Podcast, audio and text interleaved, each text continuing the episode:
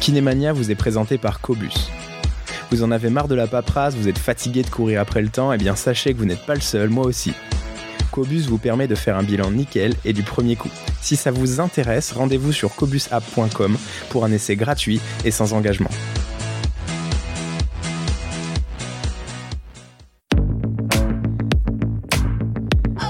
Salut, je suis Marius Lebré, cofondateur d'Health Impact, organisme de formation pour les kinésithérapeutes et les professionnels de santé. Avec Kinémania, je te propose de rencontrer des kinés ou des professionnels de santé qui ont un parcours un peu atypique et une vraie expertise. Je suis certain que mes invités vont t'inspirer et j'espère qu'ils t'apprendront énormément de choses. Bonne écoute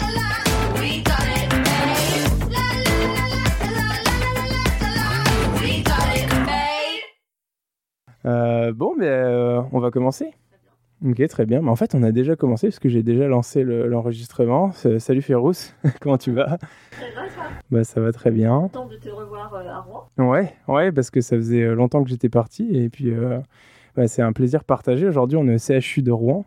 C'est ton lieu de travail. En effet. Tu, on est au deuxième étage pour être précis. On est en, dans le service de chirurgie thoracique, c'est ça, ça. Que, Parce que tu travailles en chirurgie thoracique, c'est ce dont on va parler aujourd'hui.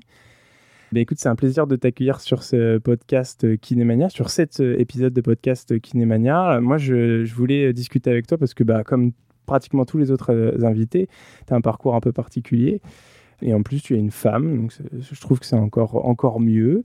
Et je fais attention à la parité dans mon, dans mon, dans mon podcast. Ben écoute, pour commencer, je vais te laisser te présenter euh, professionnellement, nous expliquer euh, quel diplôme tu as eu, euh, quelles sont tes particularités de pratique, ce que tu aimes faire, et, et, puis voilà.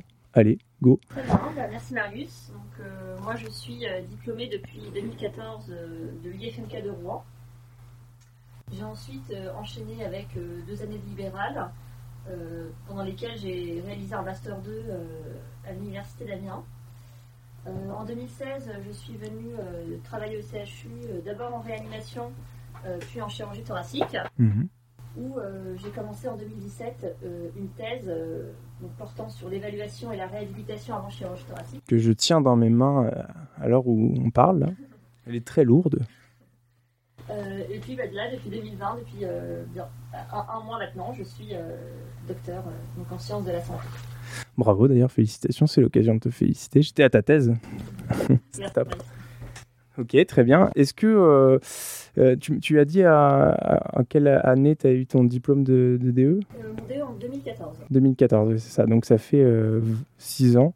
Et en 6 ans, en 6 ans, tu as fait un master, une thèse, et puis quelques papiers publiés. euh, c'est impressionnant. Tout uniquement sur euh, la, ré- enfin, la réhabilitation et l'évaluation euh, des patients pré-chirurgie thoracique. Oui, tout à fait. Alors, bah, moi, l'histoire commence. la, chirurgie thoracique, ça a été mon premier stage en tant qu'étudiante kiné. Mhm. C'est un stage que j'ai fait d'ailleurs ici au CHU de Rouen en chirurgie thoracique. Euh, donc, c'est un champ qui m'a tout de suite plu. hein. C'est comme mon amour, hein. c'est c'était le coup de foudre. Donc, j'ai ensuite réalisé mon mémoire de 4-3. Donc, à l'époque, c'était euh, encore euh, en 3 ans. Donc, mon, mémoire de 4-3 sur euh, la prise en charge des complications post-opératoires par le kinésithérapeute. D'accord. Euh, donc ensuite, suite à ce travail, je me suis rendu compte que bah, les patients qui se compliquaient, c'était euh, bah, souvent des patients qui présentaient déjà des, des défaillances préopératoires, donc des caractéristiques euh, voilà, qui, qui- qui pouvaient nous, nous alerter. Euh, donc j'ai gardé ça dans un coin de ma tête, je, me suis lancée en libéral, j'ai continué à faire, euh, à me former à la réhabilitation respiratoire et j'ai commencé ma, mon master 2. Et donc je me suis posé la question de comment euh, bah, améliorer ces patients en préopératoire, T'as fait, com- t'as fait combien de temps de libéral? J'en ai fait deux ans. Et tu faisais que de la rééducation euh, cardio-respiratoire ou tu faisais du tout venant? Non, non, non. Je, je faisais du tout venant.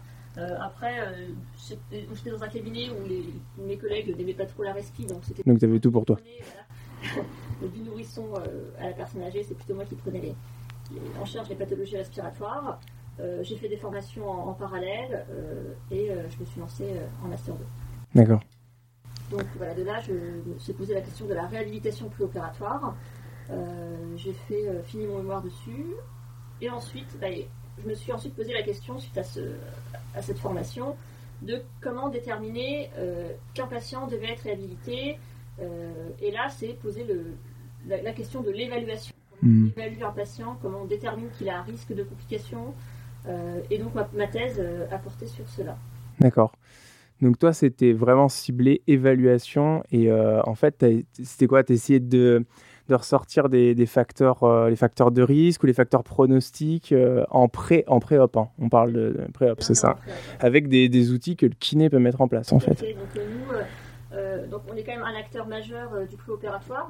la réhabilitation se développe de plus en plus. On a affaire à, ces patients-là et ben, on, s'est posé la question de comment déterminer qui était à risque de complications à travers nous, nos moyens. donc naturellement, je me suis dirigée vers les tests de terrain.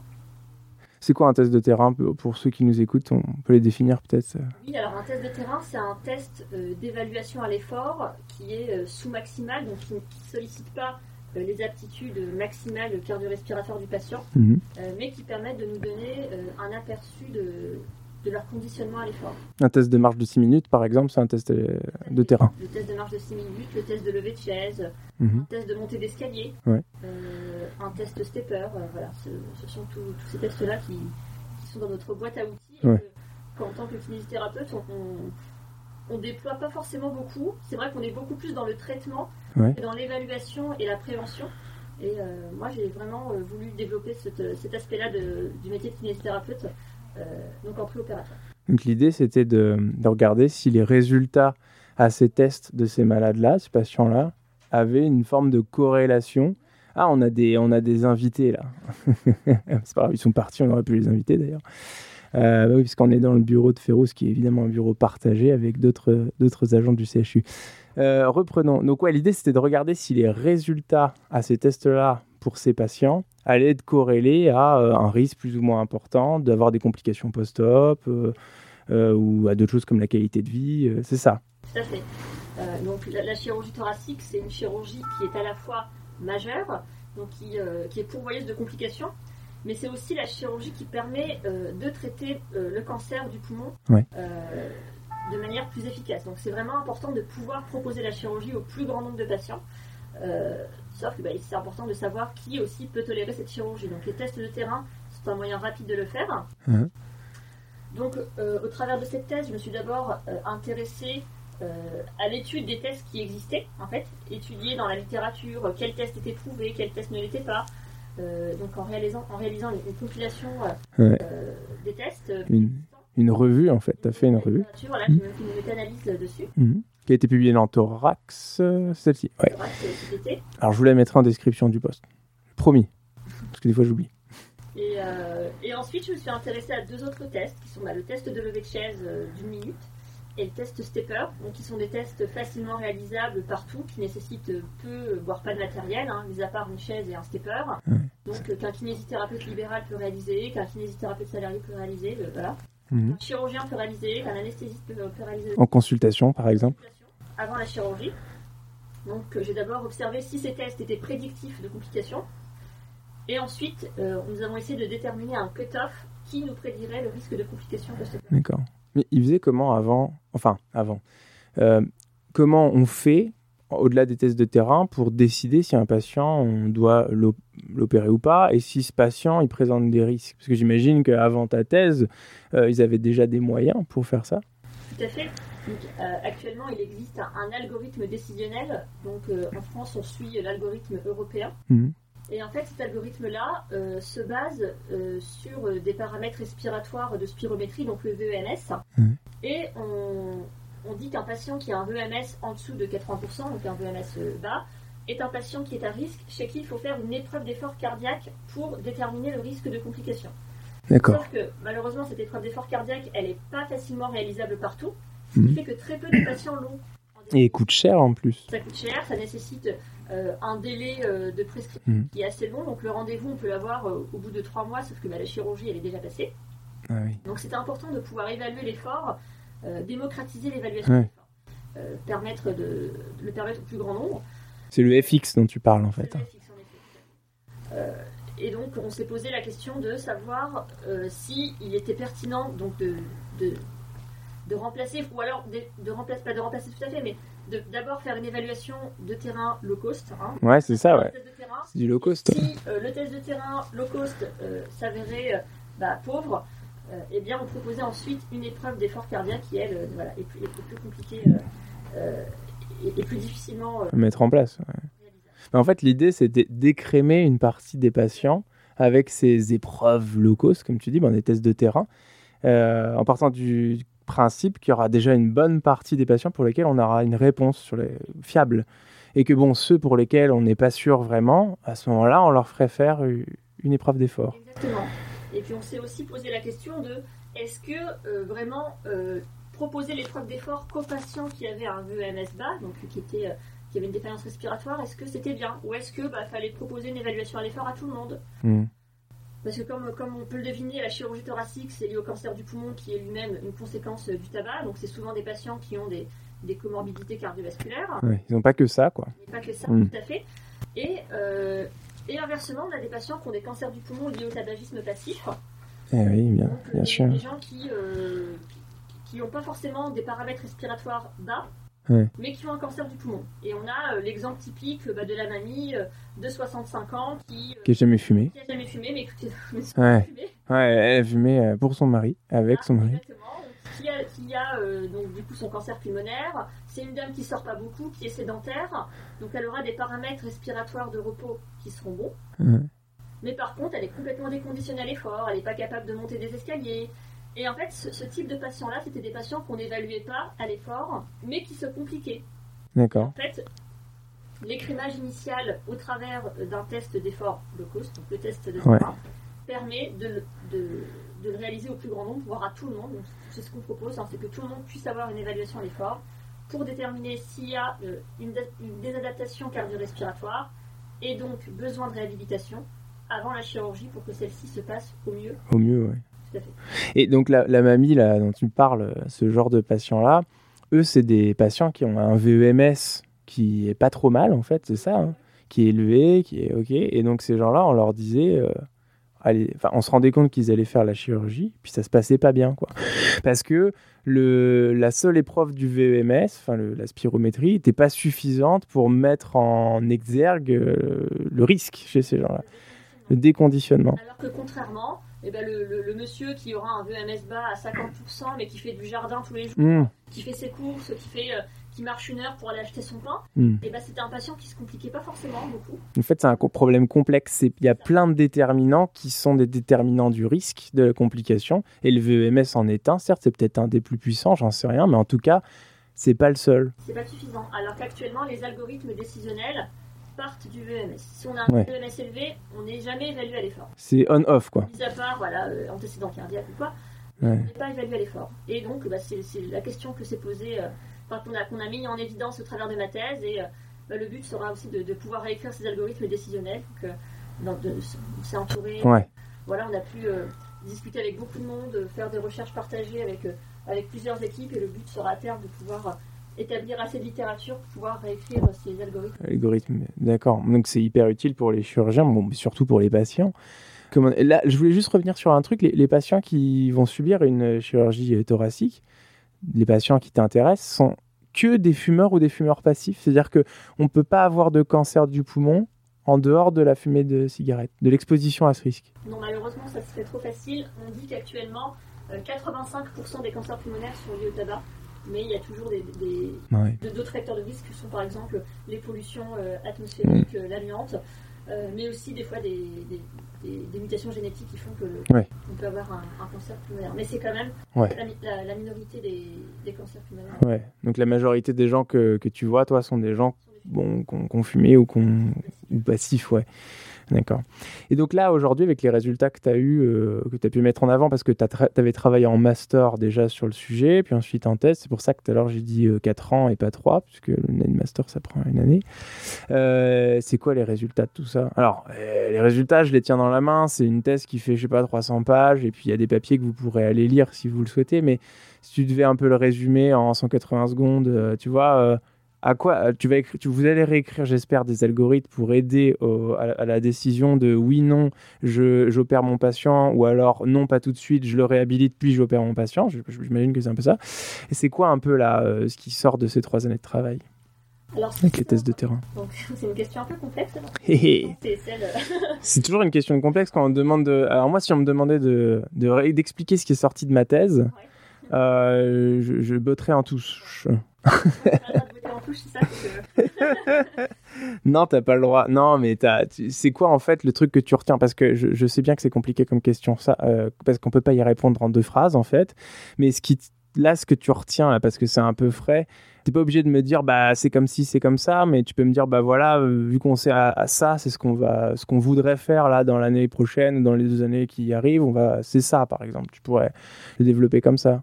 Alors, ma thèse, donc, elle s'est, euh, comme tu l'as dit, euh, basée autour de deux axes la réhabilitation et l'évaluation. Mm. Fort. En termes de réhabilitation, on a pu, euh, à travers nos travaux, observer que la réhabilitation préopéra- préopératoire permettait de diminuer le risque de complications, le nombre de complications post-opératoires, Ouais, mais surtout la gravité des complications post-opératoires. d'accord. C'est-à-dire qu'un patient qui a été réhabilité a des complications moins graves et moins nombreuses qu'un patient euh, qui ne l'a pas été. Donc, euh, on a cette, euh, on a cette observation-là à travers euh, notre cohorte. Ça, c'est à vous. C'est des données que vous avez, vous avez publiées ou ouais. Et, mais et c'est- vous êtes les premiers à publier là-dessus ou Sur la pas gravité, oui. sur la gravité. D'accord. On avait des, des- des résultats sur le nombre, on, on observait moins de complications, mais en fait on s'est dit, euh, un patient qui a euh, trois complications qui nécessitent des antalgiques, des antibiotiques, c'est moins grave qu'un patient qui a qu'une seule complication qui nécessite un séjour en réanimation ou un décès. Ouais. Et donc c'était important de grader la complication et de pas euh, citer complication par complication, Ouais. elle, s'équivalent pas toutes. Non, bien sûr. Et donc, euh, voilà, donc on a eu cette, cette observation-là déjà en termes de, de- de réhabilitation préopératoire. Et ça, c'est quelque chose. Alors, je, je suis désolé, j'in- j'interromps tout le temps, mais euh, est-ce que c'est un truc qui est fait en pratique euh, C'est développer la préhabilitation. Moi, j'appelle ça la préhabilitation. Vous appelez ça comme ça? On est avant en fait la chirurgie, donc on préhabilite, on prépare. hein, c'est un peu un mix des deux.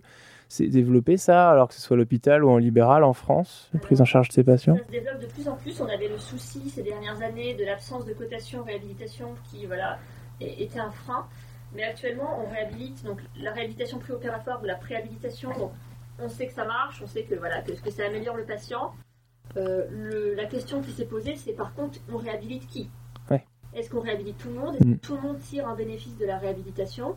Mm. Euh, Comment ça se passe? Donc, Et de là est née la, question essentielle de l'évaluation.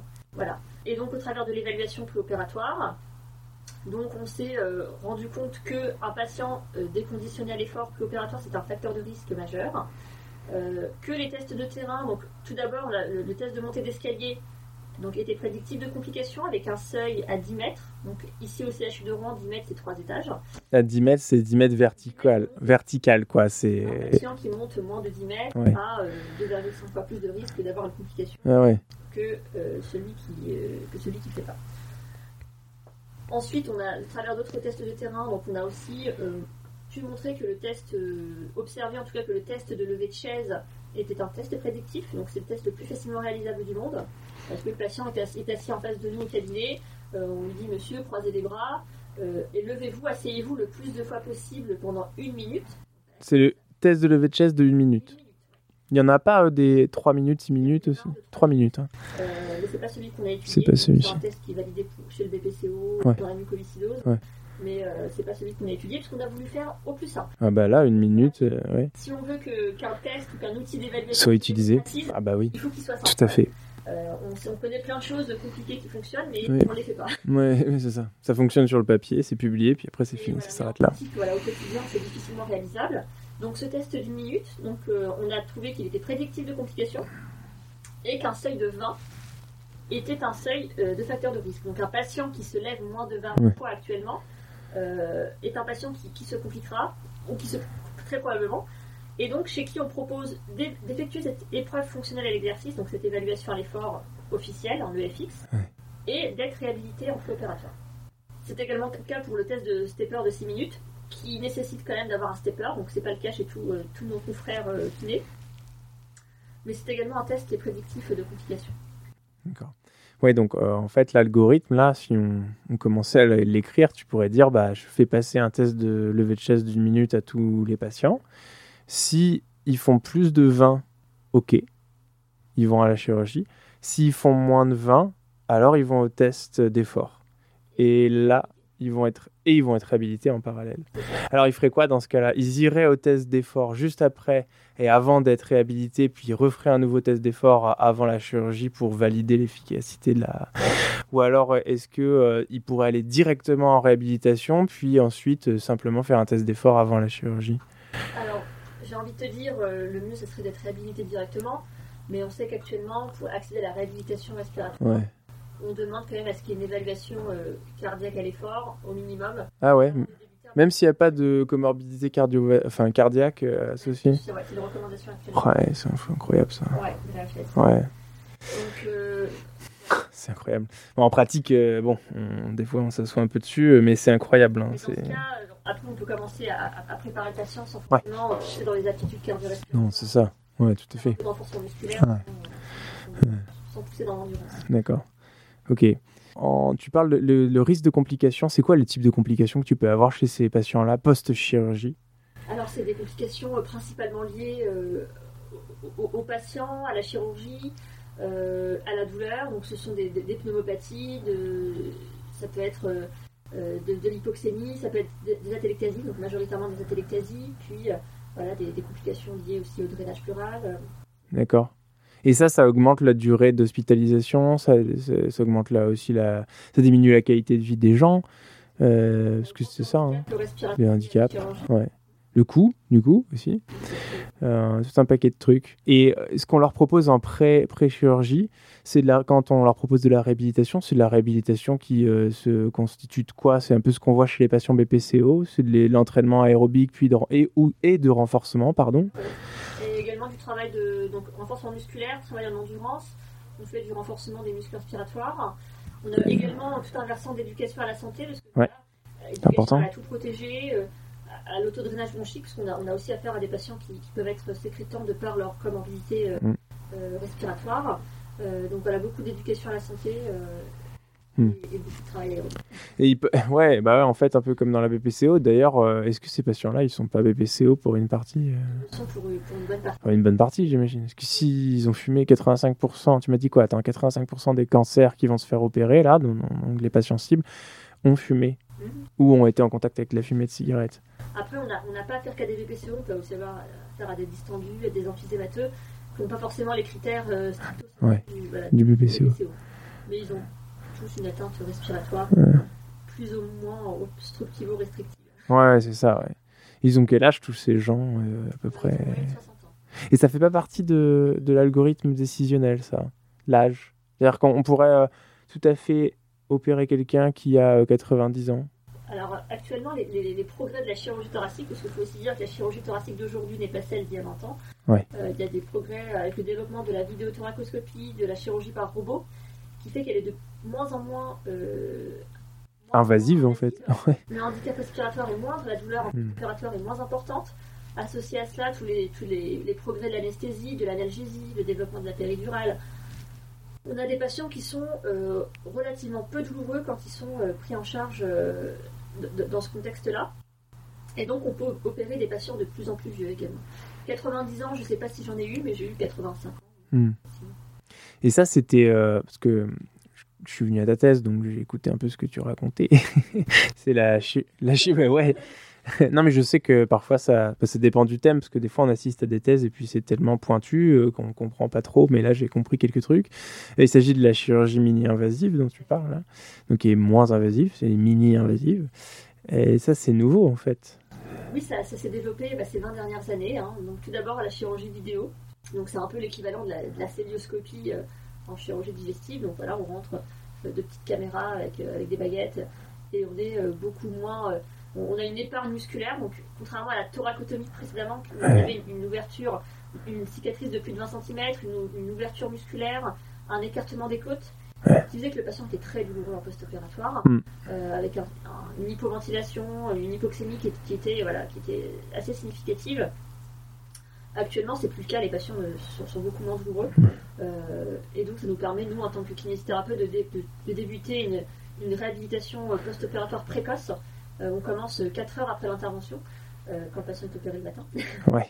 Euh, on commence voilà, à, le mobiliser, à verticaliser, à le, voilà, le- à permettre la mobilisation des volumes respiratoires. Et... On fait quoi, ouais, on fait quoi en pratique chez ces gens qui viennent juste d'être opérés Alors, quand ils viennent juste d'être opérés, en mini-invasif, quoi. En chirurgie mini-invasive, c'est de la mobilisation précoce, donc on, on reverticalise, on, on, ça marche, on vérifie, euh, on vérifie euh, l'état respiratoire, s'il n'y a pas d'encombrement, pas d'hypoventilation, voilà, on mobilise les volumes et euh, voilà, on se rebouge. Réhabilitation précoce, quoi.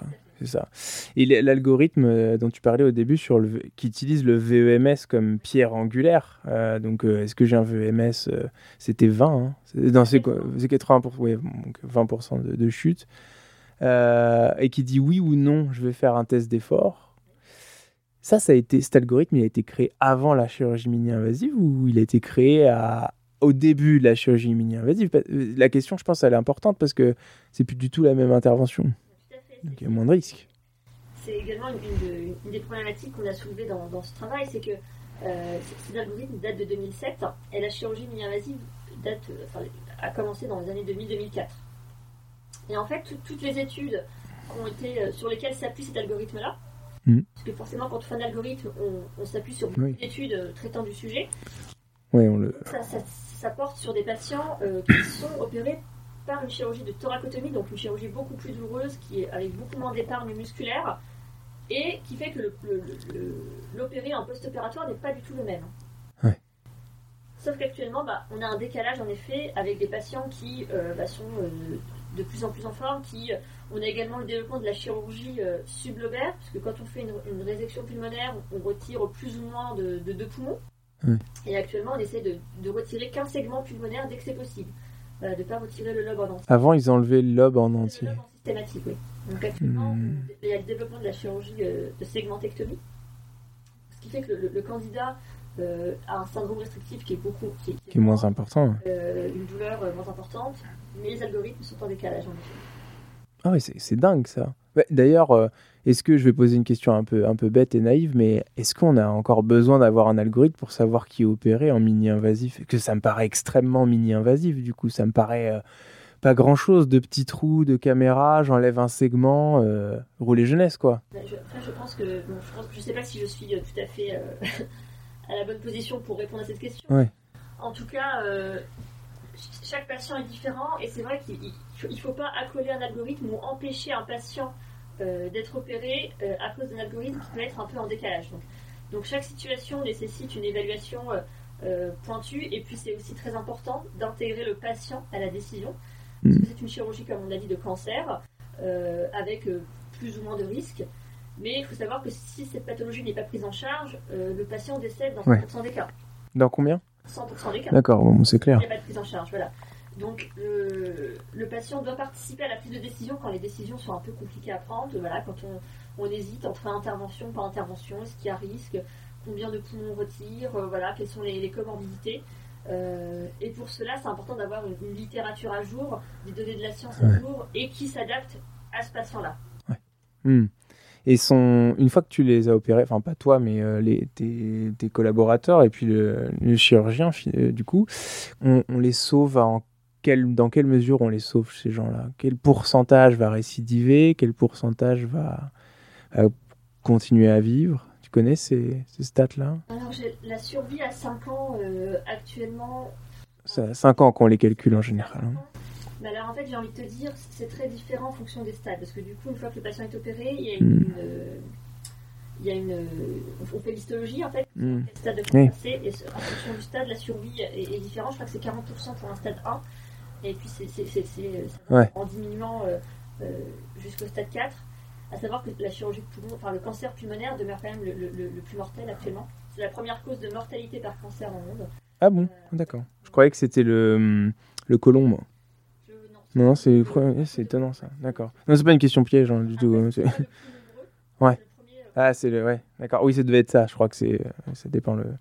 Ok. Et euh, qu'est-ce que je veux dire? Oui, parce qu'en fait, l'histologie, tu l'as fait après parce que tu peux pas la faire avant. Tu peux pas prélever une partie de la tumeur parce que parfois elle est pas accessible, c'est ça? Par bronco. Il y, a des biopsies pulmonaires qui peuvent être réalisées quand la tumeur est périphérique. Ouais. Euh, mais euh, en fait, on préfère traiter et faire l'histologie en même temps. Ouais. Oui, c'est invasif. cancéreux, mmh. il, faut, il, faut, retirer. Donc et puis il vaut mieux opérer assez tôt, le temps que la, tumeur n'est pas étendue, tant que voilà, ça reste localisé. Et, ça métastase pas. on ne peut pas opérer dans tous les cas malheureusement. Ouais. Et je sais plus ce que, ce que je voulais te dire. Oui, ces patients-là, ensuite, une fois qu'ils sont opérés en mini-invasif, ils restent combien de temps à l'hôpital? Ils restent entre, euh, si tout se passe bien, euh, c'est 48 heures à 4 jours. Ah oui, c'est rapide. Et ensuite, est-ce que quand ils rentrent à la maison, ils voient un kiné en ville? Est-ce que c'est indiqué? Euh, à l'époque, j'imagine peut-être un peu plus. Alors, je dis peut-être une bêtise, mais à l'époque, on faisait euh, une thoracotomie. Euh, bon, il y avait plus de conséquences. C'était systématique, là Est-ce qu'aujourd'hui, c'est systématique? Alors, si le patient ne présente pas d'encombrement bronchique, qu'il arrive à se mobiliser seul, eh bien, il n'a pas forcément de kiné en post-opératoire à domicile. Par contre, si c'est un patient qui a des comorbidités ou qui a déjà une réhabilitation préopératoire, on propose une réhabilitation post-opératoire également pour maximiser, le, potentialiser en fait ses aptitudes. Et ça, vous le faites, vous avez un réseau de personnes avec qui vous travaillez? Parce que ça, ça a fait appel à une forme d'expertise quand même de, prendre en charge ce genre de patients. Tout à fait. Euh, c'est vrai qu'ici en Normandie, on a de plus en plus de kinés libéraux euh, formés euh, à la réhabilitation respiratoire. Et en fait, on a un, registre de kinés formés à cela. Donc en fait, on regarde où le patient habite et on lui propose un kiné, le kiné le plus proche de chez lui formé à la réhabilitation respiratoire.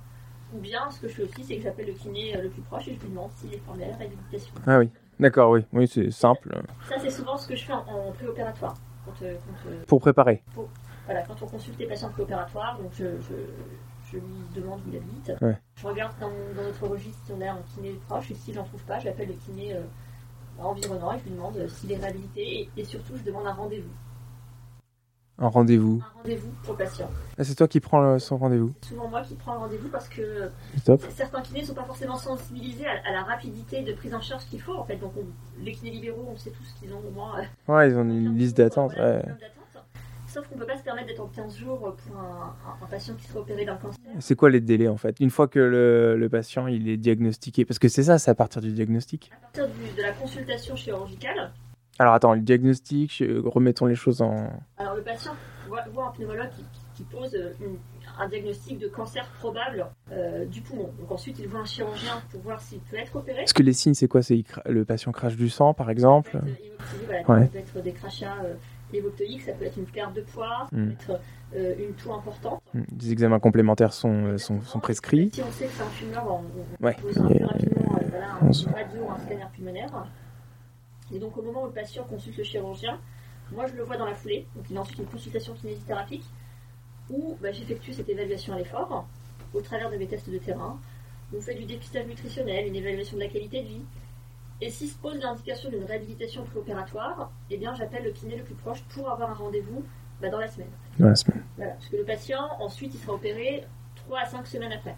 Et est-ce que la date de l'opération du patient dépend du fait que ce soit nécessaire qu'il fasse une rééducation préopératoire? Alors je sais que nous, notre, équipe de chirurgiens euh, déplace volontiers de quelques jours si, si, si, le contexte cardiologique le permet. Si vous jugez que vous augmentez ses chances, vous améliorez ses chances. Pour les patients qui sont euh, BPCO, voilà, avec de, de grosses comorbidités respiratoires, là c'est c'est une condition sine qua non à l'opération. C'est-à-dire que si le patient ne finit pas son programme, on ne l'opère pas, il y a trop de risques.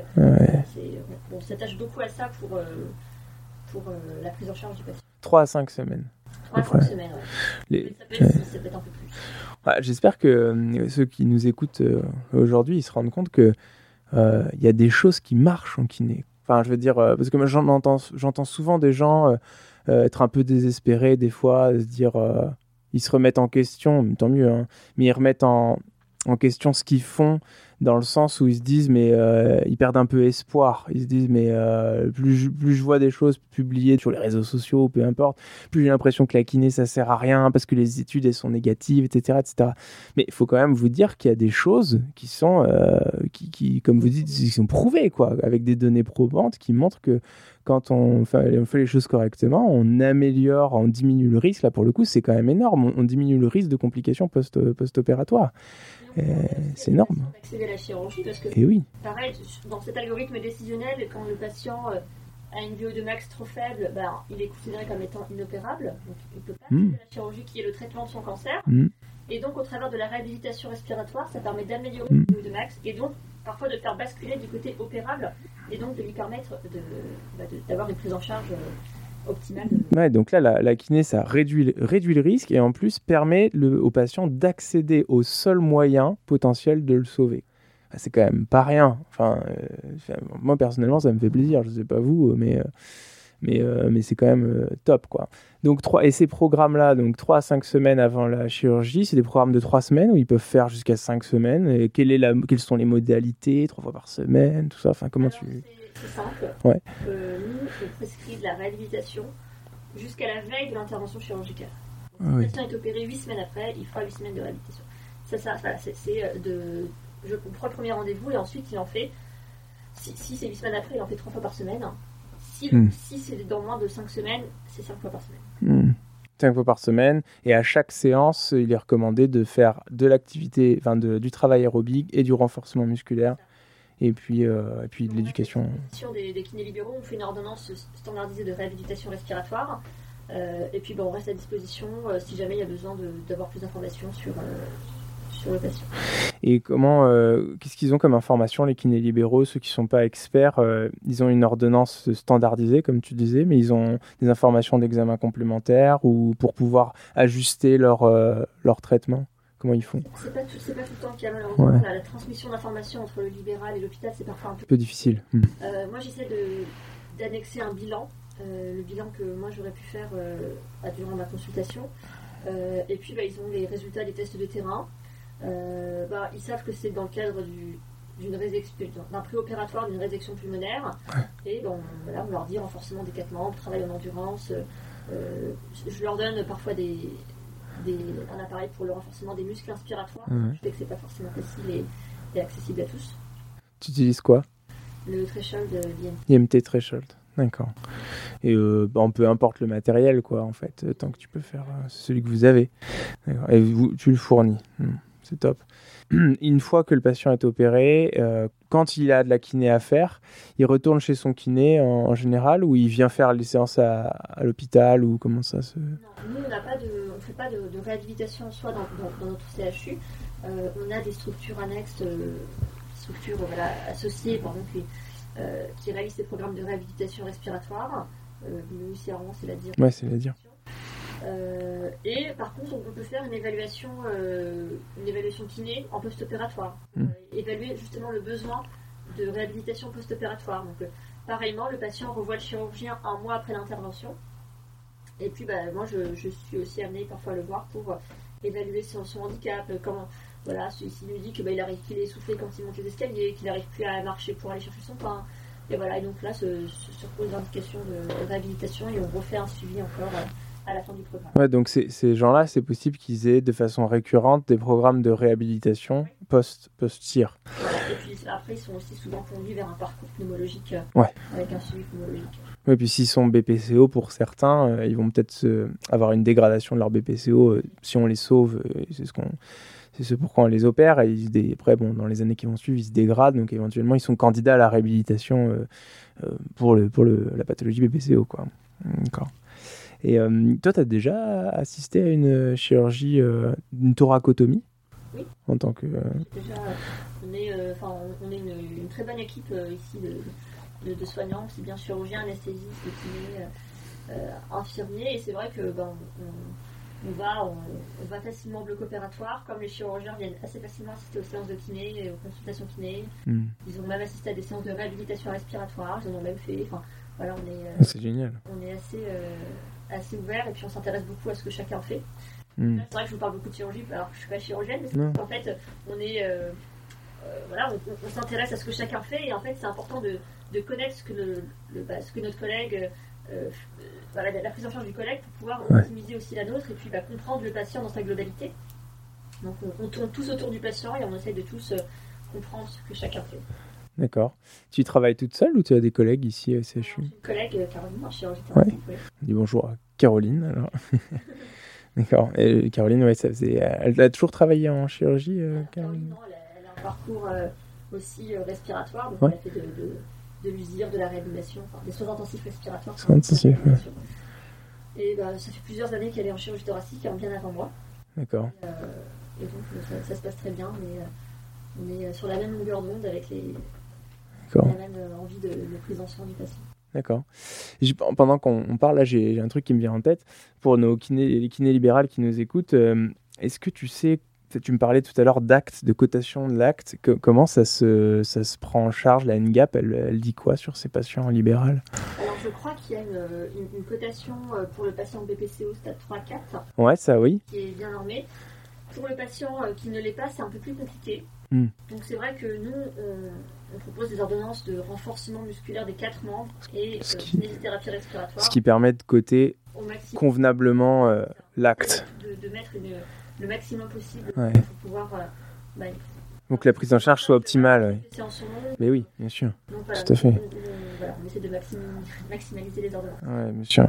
Euh, et, et, comment tu, tu, connais, toi, des. Alors, je ne prêche pas du tout pour ma paroisse, et c'est pas ça que je veux faire, mais tu connais des organismes de formation aujourd'hui? Bon, euh, tout le monde sait, ceux qui nous écoutent aujourd'hui savent que je dirige un organisme de formation qui euh, a proposé ou qui peut proposer ce genre de, de formation. D'ailleurs, peut-être on aura une collaboration avec toi pour proposer euh, la formation dans ce domaine-là, mais est-ce que, parce que moi j'ai aucun problème à le faire, est-ce que tu connais d'autres organismes aujourd'hui qui proposent ça aux kinés, qui ont envie de se former là tout de suite maintenant? Parce que nous, on n'a pas encore euh, euh, lancé le truc, quoi.